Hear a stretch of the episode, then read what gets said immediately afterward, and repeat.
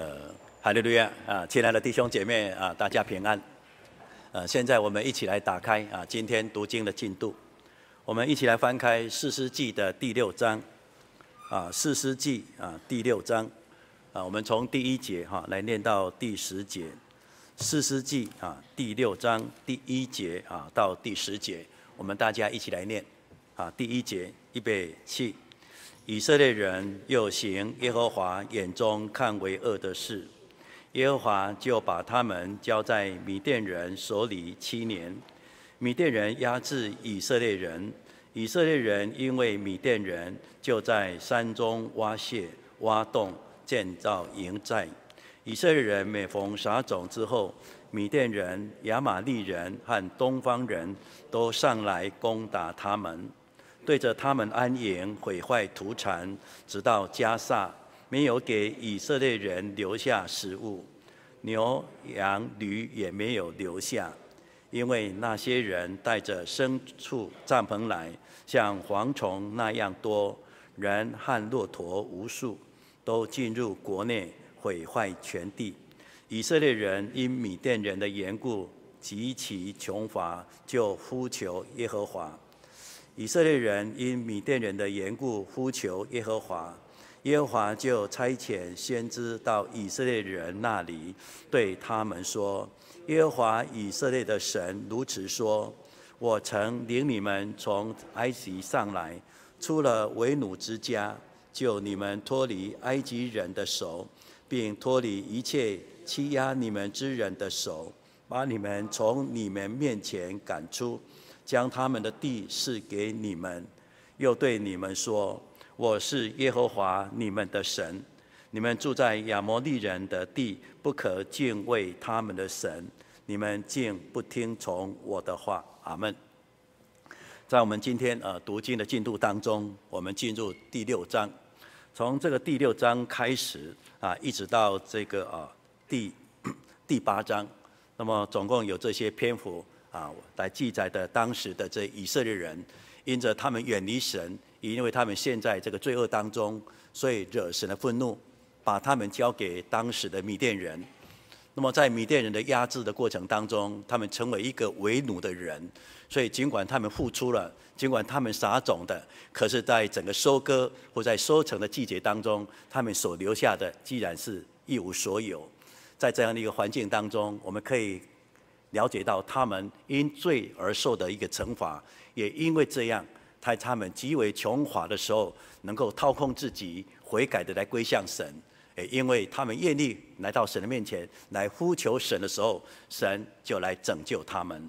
所以在四世纪的这个啊第六章啊第七章第八章，就来详细的来记载这样的一个过程。那么我们在所读的经文当中，我想我们有一句话呢，是值得我们在今天啊聚会到底分享当中的一种勉励啊，就是第六章的第六节。那么这第六章第六节呢，来告诉我们，尽管以色列人是堕落的，是败坏的，而且他们的恶行是一再又一再的成为一个裂患，但是神的怜悯、神的慈爱仍然爱着他们，只要他们愿意，只要他们呼求，神也会拯救他们的。所以这是看到神的怜悯跟信实的地方，而在这关键的一个拯救当中呢，有一个非常重要的一个字眼出现，就是第六章的第六节所说的“就呼求耶和华”。那么接下来在整个叙述的过程当中，在第七节里面又重复了这句话“呼求耶和华”。所以以色列人在呼求神，在呼求耶和华，也是在四世纪当中一个非常重要的记载。因为我们可以从第三章开始，然后渐渐的来看到第六章当中这三 四章的这个篇幅里面，就记载了四世时代的那些以色列人，在他们处于非常啊辛苦，常常被压迫，处于在这种患难过程当中，呼求是一个非常重要的一种信仰的一种表露。那么用这样的一个角度来看，尽管有罪恶的一面。也有软弱的一面，但是我们从我们一个正面的角度来讲，我们有很多的过失，我们也有很多的不足，但是只要我们愿意，我们很谦卑的、也悔改的来求告神、来呼求神的时候，我们相信，就像四世记里面所记载的，只要我们来呼求神，神必然一定会来垂听，而且会来拯救。我们可以从这个四世记的第三章当中来看这样重复的一个记载。我们先来看一下四世纪的第三章的第九节。四世纪第三章第九节，第三章第九节是讲到啊头一次的一个啊士师，就是这个啊俄陀聂，他兴起呢来拯救当时被压制的这些啊百姓。那么在压制的过程当中，他们愿意来归向神，所以在第九节里面说，以色列人来呼求神。所以从第三章这样的呼求的字眼就一再的出现。我们可以看第三章的十五节，啊，第三章的十五节，这里又记载以色列人呼求耶和华的时候呢，耶和华就为他们兴起一位拯救者，而他的名字叫做以文。这里又讲到另外。在一个不同的时空当中，以色列人又堕落了，所以神仍然兴起这些异邦来管教他们，也在他们愿意悔改的情况下来呼求神的时候呢，神依然来拯救他们。所以在士师记的第三章当中，我们已经看见了两段，而且两句非常重要的神爱我们，希望我们能够开口来呼求他的很重要的字眼。我们接下来看一下第四章的第三节。第四章的第三节，哈，第四章的第三节，他说耶宾王呢有铁车九百辆，他大大的压欺压以色列人二十年，以色列人呢就呼求耶和华，呼求耶和华在这边又出现了，在我们刚刚所看的第六章的第六节里面也是这样出现，所以如果我们能够从这个四世纪当中来了解以色列人信仰的堕落。成我们今天在灵修上的一个借鉴，它是一个非常重要的一个篇幅。但是，如果我们也以在苦难中，或是以一个被管教中的这些以色列人，他们愿意谦卑悔改，而且很有信心的来向神呼求的时候，这个向以色列的神呼求这样的观念跟这样的态度，也是值得我们学习的。那么，事实上呢，在我们生活当中呢，我们不要因为说哦，我是犯错了啊，所以我才呼求神的怜悯跟拯救。事实上，在我们的生活当中，我们每天呢所要面对的，不单有魔鬼的这种叫灵里面的征战，仍然我们有我们个人的，也就是说我们的情欲的征战。所以在以魔鬼征战，以我们的情欲的征战过程当中，事实上我们有很多软弱跟不足。这时候呢，我们不是用一个感觉自我良好。或是用相应的态度、无所谓的态度啊，没关系，反正我有信耶稣嘛，日子也是这样过，也无所谓吧。如果我们是处于一种哈，好像很平淡，但是又是不能不弱这样的信仰状况，事实上我们要与神亲近，能够领受神更大的智慧跟恩典的话，事实上是远远不及的。所以这时候呢，我们要想想看。以色列人尽管他们有堕落不值得我们学习的地方，可是当他们软弱的时候，他们有需求的时候，他们愿意来仰望神，来求告神。那么这样的观点跟这样做法，在我们今天的所有的基督徒来讲，都是应该要来学习的。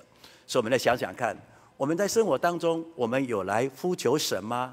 我们有来呼求天上这位自有拥有的这位耶和华吗？所以呢，我们刚刚所读的四世纪的第六章，在这个第六节以及第七节所留下的这个字眼呢，就成为我们今天分享的一个重点。那么呢，我们要如同以色列人来呼求神，这时候我们就要一个概念：我为什么要呼求神？我为什么？我之所以呼求神的原因在哪里？如果这个观念清楚了，这个态度也明显了，你能够知道我为什么？我之所以，我之所以要呼求。你的目的或是你的动机很清楚，这样你才能够跪得下来，你才能够情词迫切，你才这样恒久的来祷告。否则的话呢，你呼求了，可是呢，你不知道我为什么要这样来呼求，你只是说啊，信仰是一个形式嘛。你要说你碰到困难啊，该祷告啊，我就祷告吧。如果你不知道之所以然，不知道之所以来求告神，那么你的祷告它是形式的。我们说他的信心或是他的动力是不足的，所以这时候我们要来呼求神，我们一定很清楚知道我为什么。我之所以呼求神，是因为我知道神必然垂听，这个观念一定要建立。也就是说，当我呼求神的时候，在我的脑海里面，我有一个强烈的信心，说我要来向神呼求，因为他会垂听的。这个概念应该要建立起来。有时候呢，我们看到很多的弟兄姐妹，无论在祷告求圣灵也好，或生活当中碰到一些瓶颈、一些困难也好，弟兄姐妹说啊，你要祷告。他说我知道了，我都会祷告啊。可是我再怎么祷告呢，就祷告无力啊，好像重担把我压得扁扁，已经趴在那里。我要翻身，我要站起来，显然是没有这个力量。我们就问为什么呢？他一定说，我祷告了半天，好像也没有什么感动；祷告了半天也没有什么啊。就是因为没有什么，我祷告就无力啊，所以永远就处于好像那个被压制这样的一个环境。可是这时候你的态度，如果你愿意有一个完全的翻转改改变的话，也就是说，我为什么要呼求神？是因为我相信他一定会垂听的。当你有这种信心，愿意这样来祷告，你这个祷告的态度、迫切的这种精神呢，就完全不一样的。为什么这样？因为我们都知道神。他要我们去呼求他，不是没有意义的呼求，不是无病呻吟呼求，他是要在我们呼求当中充满了一个叫做信心的态度。因着信心的呼求所成就的，绝对是不一样。所以这时候我们就要想想看，我们的呼求的过程当中有没有想说神一定要垂听呢？所以我们就从整个圣经的历史来做个印证，也来做一个呼应。我们首先来看一下出埃及记的这个二第二章。我们请看一下出埃及记的第二章。出埃及记第二章的二十三节。出埃及记第二章的二十三节。过了多年呢，埃及王死了，以色列人因为做苦工就叹息哀求，他们的哀声呢达于神。神听见他们的哀声，就纪念他与亚伯拉罕、以撒、雅各所立的约。神看顾以色列人，也知道他们的苦情。那么这段经文看起来是遥远的过去，是圣经当中曾经发生在以色列人中的一段的历史记载。可是我们不要以为它是一个过去式，好像跟我们现在的信仰跟现在的我好像一点相干都没有。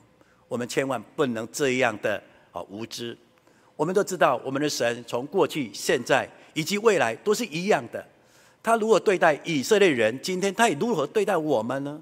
因为我们都是他的形象所造的，我们都是他的宝血所救赎的，我们都是他的儿女呀。所以我们的苦，神都知道，而他的能力，他所要拯救的这样的应许，从来没有任何的缩短了。所以这时候呢，这句话也再来告诉我们，尽管这个情况。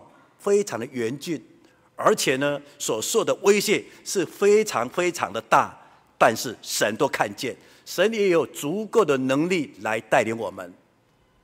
那么我们看看这个啊出埃及记的时候呢，首先我们要理解一个非常重要的一个背景，而这个背景的结构是什么？那个时候的以色列人，他们面对的是一个庞大的帝国啊，这个帝国叫做埃及国啊，埃及在当时。它是一个非常庞大，而且是一个强盛的帝国。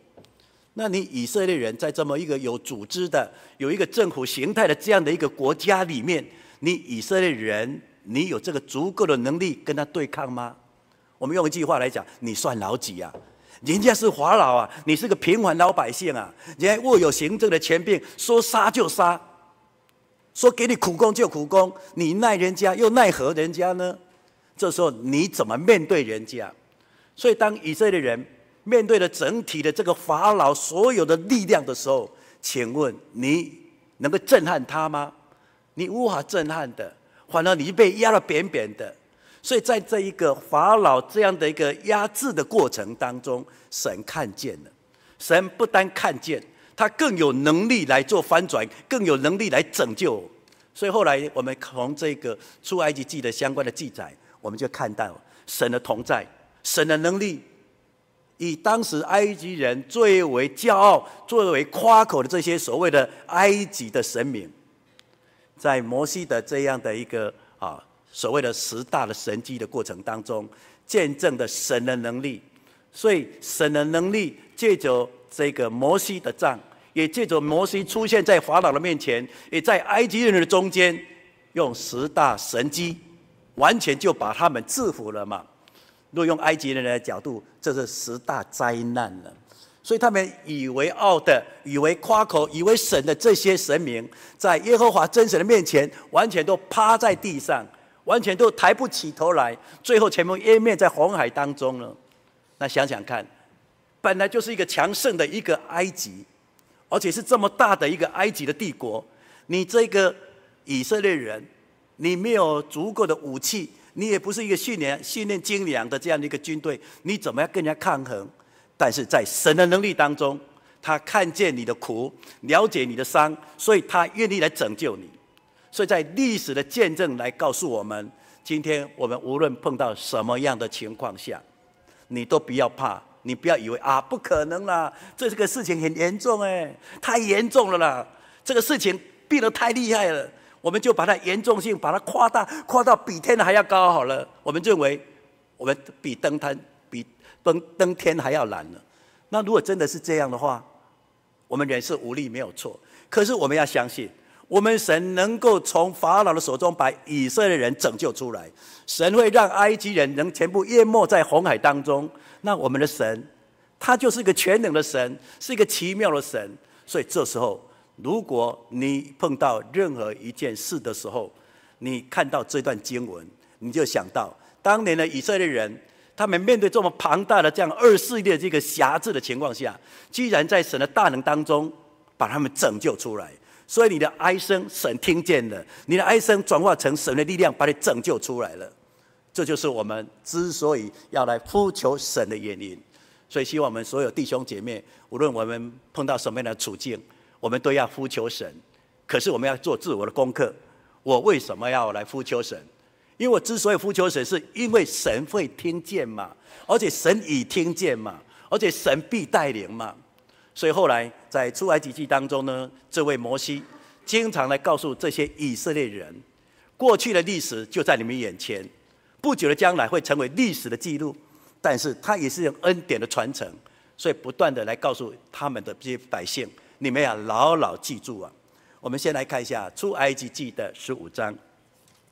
我们请看一下《出埃及记》的十五章，《出埃及记》十五章，《出埃及记》十五章的二十啊，我们看一下这个二十五节，《出埃及记》十五章的二十五节，摩西呢呼求耶和华，耶和华就指示他一棵树，把它丢在这个水里，那么水就变甜了。那么耶和华在那里为他们定的律例典章。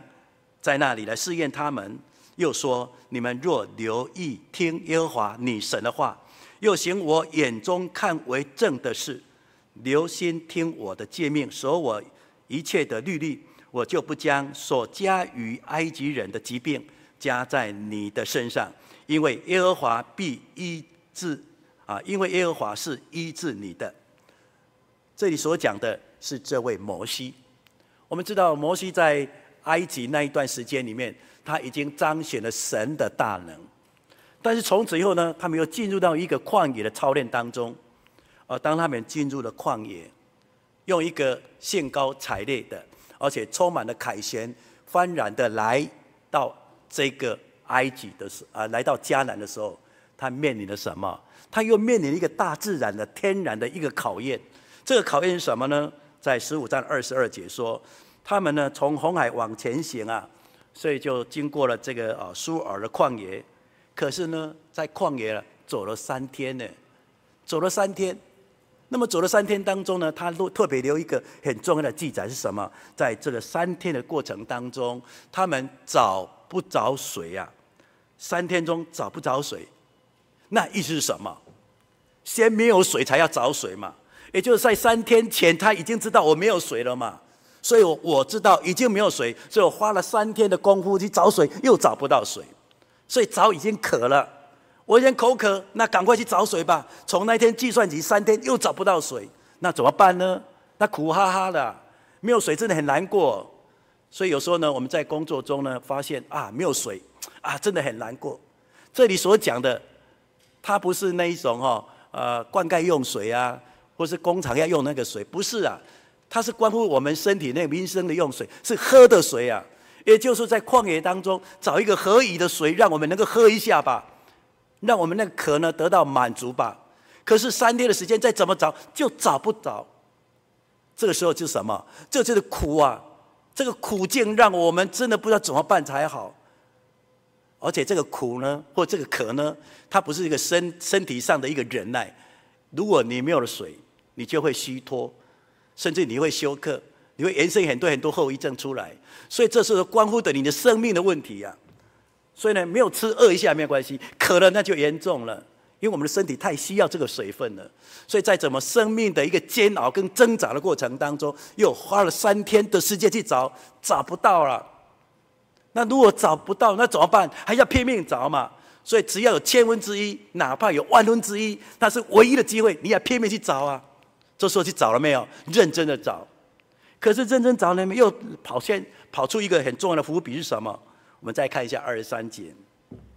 到了马拉，不能喝那里的水，因为水是苦的。意思说啊，他们认真找啊，眼睛望穿秋水，一直看看看看看看，一直看。但是平常都看不到水，忽然间看到远远或者某个地方有水分、有水，好像绿洲一样，好高兴，冲了过去。冲了过去，第一个动作是什么？一定要喝一下嘛。可是喝一下的时候，忽然间会有一种一种呛的感觉，说：“哎呦，怎么那么苦？本来正需要水的时候，要大量的开口的好好的痛饮一番的时候，既然就苦了，那怀念什么？一定马上吐出来了嘛。这个真的是，哎呀，很懊恼。”明明有水，可是水不能来救我，不能让我口渴得到舒缓，真的是懊恼捶胸啊。这时候怎么办？这时候的摩西，根据他在信仰中，在侍奉神的过程当中，他清楚的了解，在人来讲是无力的，在人来讲他可能是个捷径，啊，绝望的。可是，在神的来讲，只要你有心来复求，他必然来应允。所以在整个。我们叫做结构环境、外在的环境、客观环境这么恶劣的一个情况下，找找不到水。今天找到了水是苦水，那怎么办呢？所以在呼求神的过程当中，神就指示啊，摩西把一棵树丢在水里面，丢在水里面。那么水呢？水呢？很奇妙的，我们想也不想不到，既然苦变成甜了。因着甜，让他们得到了一些啊，在饮水当中、水分当中的一些帮补啊，所以精神就焕发了吗？体力就够了吗？再能够往前走，再看到雨林的绿洲吗？所以这时候想到了什么？只有神，所以你呼求神，神必应允。所以呼求神，神必应允。这种垂听的信心的祷告，是我们大家的功课。所以，如果你今天碰到任何困难，你先不要用否定的。你现在不要用负面的，你不要想那些太多太多，万一没有怎么办？啊，假设没有怎么办？这些负面的，它会影响到我们的情绪，影响我们的信心，这些全部要涂抹掉，全部把它丢掉。我不想这些，这些不值得我去想。我现在要想什么？我相信必然绝对神会垂听。你如果有这种态度，你的呼求，神一定会垂听的。所以在我们圣仰信仰生活当中。这给我们一个很大的一些帮助。如果我们连这一点都不愿意做到，那么你的呼求就是形式化，你的祷告就毫无意义啊。所以以色列人就是因为他们在极度痛苦、被欺压的情况下，也因着他们有这个信心，了解神一定会垂听，所以他们在放胆的信心的祷告，这是值得我们来学习的地方。那么接下来我们就要说了，既然我们知道。我们的祷告，神一定会垂听；我的呼求，神一定会应允。那么，我应该要怎样来呼求？刚刚我们有讲到一句话是什么？就是信心。这个信心很重要。我们用新约圣经的观点来讲，这个是绝对、绝对的。所以主耶稣在传福音的过程当中，他会经常讲一句话，他说：“因着信来救了你。”的确是因着信来救了你。但是，如果我们以旧约的经典来看呢，有些话呢，值得我们再来回顾，来激励信心的。我们先来看一下以赛亚书的四十三章。我们请看一下以赛亚书的四十三章。以赛亚书，我们请看一下四十三章。以赛亚书四十三章的十五节。以赛亚书四十三章的十五节，啊，十五节他说：“我是耶和华你们的圣者，是创造以色列的，是你们的君王。”耶和华在沧海中开道，在大水中开路，使车辆、马匹、军兵、勇士都出来，一同卧下，不再起来。他们约莫好像熄灭的灯火。耶和华如此说：你们不要纪念从前的事，也不要思念古时候的事。看哪，我要做一件新事，如今要发现，你们难道不知道吗？我必在旷野开道路，在沙漠开江河。野地的走兽必尊重我，野狗和鸵鸟也必如此，因我使旷野有水，使沙漠有河，好赐给我的百姓、我的选民喝。这里特别讲到以色列人即将所面临的一个很大的压迫，而那个压迫呢，虽然还没有及时的出现。但是预言中必然会让他们以色列民族产生非常大的一节煎熬，是什么呢？在我们所看的和本的圣经里面，他给一个很重要的标题说：预言巴比伦的倾覆。预言巴比伦的倾覆。可是这时候呢，巴比伦它才是一个新兴的国家，而且以当时来讲，它才排行老二而已啊。因为那个时候老大是谁？那个时候的老大才是亚述帝国，亚述帝国是那个时候的老大，那老二算不了什么。可这时候呢，老二呢就变成后来以色列人最大最大的一个威胁。所以从整个圣经历史也好，或者世界的人类的历史来看，后来亚述帝国就被巴比伦巴比伦帝国所灭了嘛。所以呢，亚述帝国就被灭了，巴比伦就兴起了嘛。可是后来巴比伦呢，又被波斯马代，我们后来通称为波斯，又被波斯灭掉了嘛。那么在波斯灭掉这个巴比伦之前，巴比伦也是把这个以色啊，就犹大国也是把他们毁了，而且毁的过程当中，好像在割肉一样，三次把他们人掳了，所以第三次呢，再把他们人掳以后，再把他们的城，再把他们的圣殿一次的全部把它毁掉。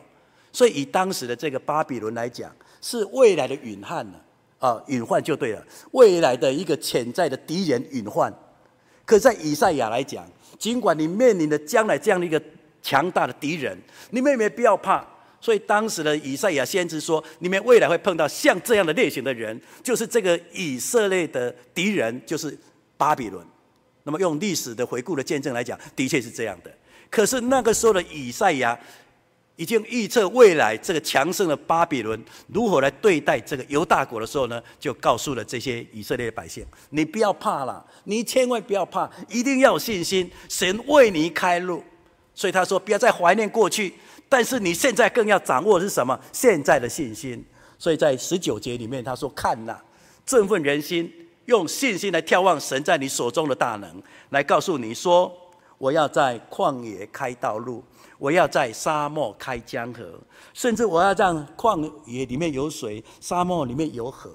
这是一个大自然，但是也几乎是不可能的。可是神让无变有，有变丰富，弱小变强大，这就是我们的神嘛。所以在当时的这位以赛亚先知，对未来以色列人所要面临的强劲的这个国家巴比伦，他是用这种信心的喊话说：“你要信心。”那后来呢？是因为以色列人信心不够，也就是犹太人信心不够，所以呢，长期就俯卧在这个巴比伦的辖制当中。若不是神的怜悯，这些以色列人、神的百姓啊，他无法回归的，无法重新又回到耶路撒冷。所以神他的确是大有能力的，他为我们，就像里面所说的，为我们在旷野中开道路。在沙漠中开江河，让一个不可能的成为一个可能的，因为我们要对神有信心。所以从圣经的历史见证，我们一定要有信心。耶稣在传福音的时候呢，也给很多的门徒产生这样的信心。在福音书里面，对于这样的记载，它的篇幅、它的事迹是相当多的。但是有些呢，我们可以从一个大自然的环境当中来看，这样当时的门徒面对的耶稣，面对的环境，他们是怎样的来呼求，而呼求当中神是怎么样运营的？我们来看一下这个马太福音的十四章。我们请看一下马太福音的十四章。马太福音十四章，十四章，我们来看一下二十三节。马太福音十四章的二十三节，他说：“散了众人以后，他们就独自上山祷告。那么到了晚上呢，只有他一个人在那里。那个时候呢，船在海中啊，因风不顺，被浪摇撼。那么夜里四更天，耶稣在海上行走上走，往门徒那里去。门徒看见他在海面上走呢，就惊慌了，说是个鬼怪，便害怕，喊叫起来。”耶稣连忙对他们说：“你们放心，是我，不要怕。”彼得说：“主啊，如果是你，请叫我从水面上走到你那里去。”耶稣说：“你来吧。”彼得就从船上下去，在水面上走，要到耶稣那里去。在这个前半段的经文当中，来看到当时人在面对大环境，尤其在大自然当中。所面临的那种心中的恐惧，所以这里呢，首先讲到有几个啊，我们在人的软弱当中会浮现的，好比说在二十六节里面，他说呢，门徒看见看见呢，他在海面上走，就惊慌起来了。那么为什么惊慌说呢？他说有个鬼怪啊，鬼怪。所以在一个哈所谓的没有任何的所谓的啊。月亮啊，或是星星的这种啊天后当中，整个天际天空是暗暗的。那么暗暗当中呢，没有看到任何微光，可是让你能够在你的视野当中，能够尽量去看，而你看到了一个轮廓，而那个轮廓是个黑影，一个轮廓是好像一个人在哪里，在风浪中的海面，有一个影子在风浪中的海面。这时候你的理解会说一个人吗？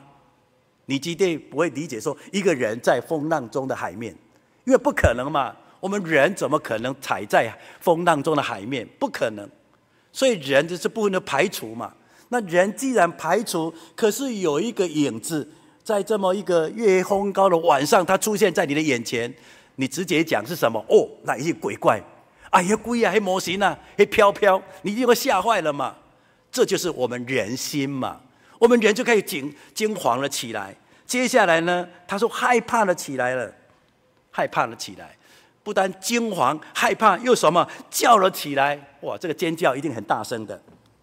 可是耶稣说不要怕，是我啊，不要怕，也就放心，不要怕，是我。这时候呢，不要怕，或是放心，是我，不要怕。这个对于当时的这个。彼得来讲，他率先的、勇敢的接受，也就是说，他凭着信心接受那个不是什么飘飘黑 黑，那什么鬼盖，那个就是耶稣。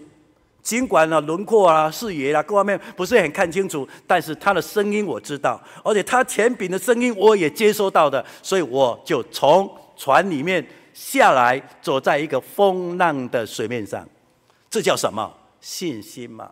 所以信心突破了外在的那些风风浪浪，信心面向耶稣，领受从耶稣而来的信心，走在一个不可能的风浪当中，信心超越了大自然，信心凌驾在整个大自然当中，这就是当时的彼得所说的、所做的。可是后来呢？另外一个下半段就是三十节所记载的，只因为见风甚大，这个甚大。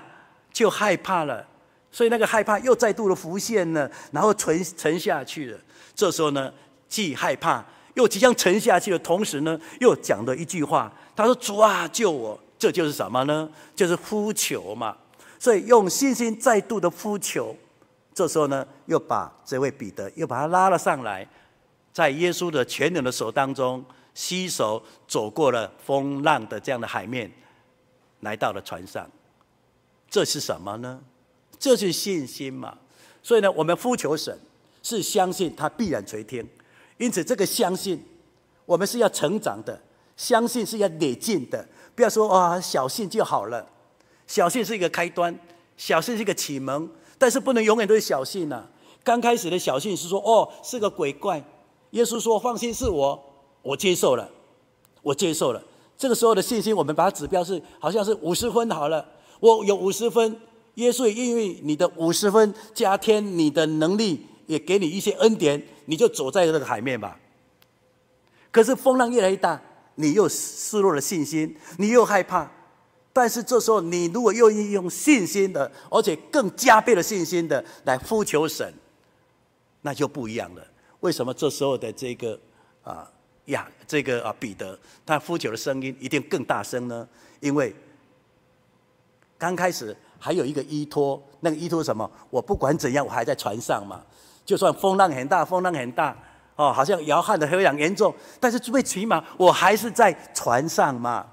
可是现在不在船上啊，现在在哪里？我在在一直在水中了。我们不知道它快沉下去，沉到什么地方？是不是到了脖子？应该还没到脖子吧？好了，就算脖子，这是生命交关的情况下，如果你再没有那个绝对的而且全然的信心，说主啊，你救我，你没有勇敢的呼救，用信心来呼求，这时候你仅仅是沉下去的。所以这时候呢，信心是倍增的，信心是累进的。所以，我们弟兄姐妹一定要一次不行，两次，两次不行，要三次。也就是说，我刚开始是五十分，我要变成七十，我要变成九十，我要百分之百。如果我们每一次的祷告，如果我们碰到困难的每一次的呼求，我们都能用这样累进的，而且不断的来加倍这份的信心，相信神必然垂听，相信神必然是引领的。但只可惜，我们有时候呢就不愿意这样，所以有时候我们教会弟兄姐妹，当你家里面碰到一些困难了，碰到一些瓶颈了，我们就好像一个乌龟，那个头就缩进去了，我们就像鸵鸟，我们不看，我们就也是，反正就选择鸵鸟心态，啊，管他的，都不敢说，也不敢来祷告，也不敢来呼求，那么我们永远处于在这样一个不好的环境当中，所以这时候呢。我们一定要来呼求神，因为神必然垂听，而且我们是要用信心的来呼求，甚至我们要加倍的、不断的、更用信心来讲、来祷告，这样才有帮助嘛。接下来我讲第三个，我们怎样才能够让我们这样的一个信心的，而且不断的信心的这样的呼求，能够得神的垂听、得神的开路、得神的悦纳呢？事实上呢？如果我们以士师记来做背景的话，那个时候以色列人愿意来呼求神，甚至用信心的或是不断的坚定的信心来呼求神，是因为他们知道我错了。所以呼求神的过程当中，他不单是有信心的元素之外，有一个很重要的态度是什么？我要归向神了。士师时啊，士师时代。以色列人就是因为他们不归向神，不全然的属于神的里面，所以心中有两个神。一方面呢，我有耶和华这位神，可是呢，又学了当地的外族人，所以心中有两个神。可是神的诫命很清楚，是不行的，所以他们是错的。那么错呢，神就交给这些外邦人来蹂躏他们，来压制他们嘛。所以你们的苦是因为你们离开了神嘛。那这时候呢，你愿意凭信心来呼求，没有错。信心是因为神垂听必要的条件。可是如果你光有信心，可是你都没有一些相互搭配的，那就这个信心也就是不扎实，信心的丰富度、生命度也就不够。所以这时候你的信心要配合什么？归向神。那么这个归向呢，一般来讲就是我们要悔改呀。所以每一次的祷告都要悔改。那悔改不代表是罪才要悔改啊！啊，我想的不，我想的时候呢，我的思虑不周，所以呢，我会产生这些。我在做的时候呢，可能我能力不够，所以做的不够彻彻底。也就是说，你要常常说：“哎呀，我可能做的不是这么理想，不是做这么好，所以无论我说的话，我做的事，可能不是这么样的理想，因此我有很多遗憾，很多不足，我有很多有待于努力的空间。所以神啊，我愿意归向你，因为我有很多的不足，在归向当中，神啊，你帮助我，让我更有智慧的，更有能力的。”把这件事情做得更好，所以你愿意的来归向神。那么归向的过程当中，认为我有很多努力的空间，我还要让我做得更好。如果你愿意这样的话，那就不一样了。那如果我们单纯用罪的角度来讲，哎呀，我有信心没有错，可是我要归向神啊，我要认错啊，啊，认错就是要悔改啊，悔而改。也就是说，我从此以后这些呢坏习惯、坏观念、坏做法，我全部断绝了。我重新是按照神的旨意，而且按照圣灵的力量来引领我来走这条路的。如果你有决决定，而且坚决这样态度，那就我有完全不一样的。所以这时候你一定要来归向神。所以归向神是很重要的。那么在圣经的历史里面呢，他就来告诉我们有一件非常重要的一个呼应。我们来看一下以西结书的十一章。我们请看一下《以西结书》的十一章，《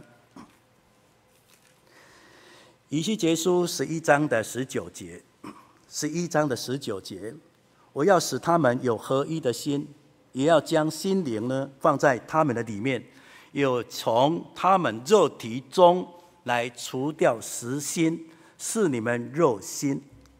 这里说合一的心，那么合一的心是什么？有神的心的灵在我们里面，所以我们的心与神的心合在一起。可是神的心跟我们心要如何合在一起？它的条件、它的要求就是肉心了。所以我们有肉心了，肉用用肉心来讲，用一个形容来讲，我们压下去呢是软绵绵的，有温度、有生命的，会跳的，这肉心嘛。好，我们有这样的肉心的，我们有温度的，我们是有。信仰的来跟神的心的灵结合在一起，这叫合而为一嘛。也就是说，我们成为热心了，我们愿意悔改了，我们要归向神了，我们来到神的里面了，这样神的灵才会跟我们在一起，那个合一的灵才会跟我们在一起，我们的求，我们的信心才能够成全。那如果说我有信心，我有信心，但是我就是不改，我就是那个石头心。也就是神的话是参考的，我现在就是你要给我帮助，你就是要医治我。也就是我是有求必应的，但是我都不会检讨自己的。我相信神会垂听，但是我不会接受你的指导，因为我我的想法，这叫石头心。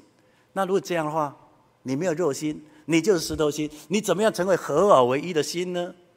所以这时候呢，我们愿意来呼求神。我相信，不单我相信，我要加倍的相信。不单我要加倍的相信，在相信的内涵当中，我愿意，我愿意来归向神。如果我们大家都愿意这样配合的话，神他就影响了我们，我们也来到神的面前，这叫做合一的灵。所以以色列人在这漫长的岁月当中，他们的跌跌撞撞，就是他们愿意求，信心不够；尽管愿意求，可是就没有改变的决心，所以导致呢。很多的错误呢，一次又一次，所以历史的斑斑呢，来见证以色列人软弱。可是今天我们看到这历史的见证，我们不是从软弱中学教训，我们从信心跟归向神中来学学智慧，知道以色列人呼求神，那么神喜悦的是我们的信心跟归向。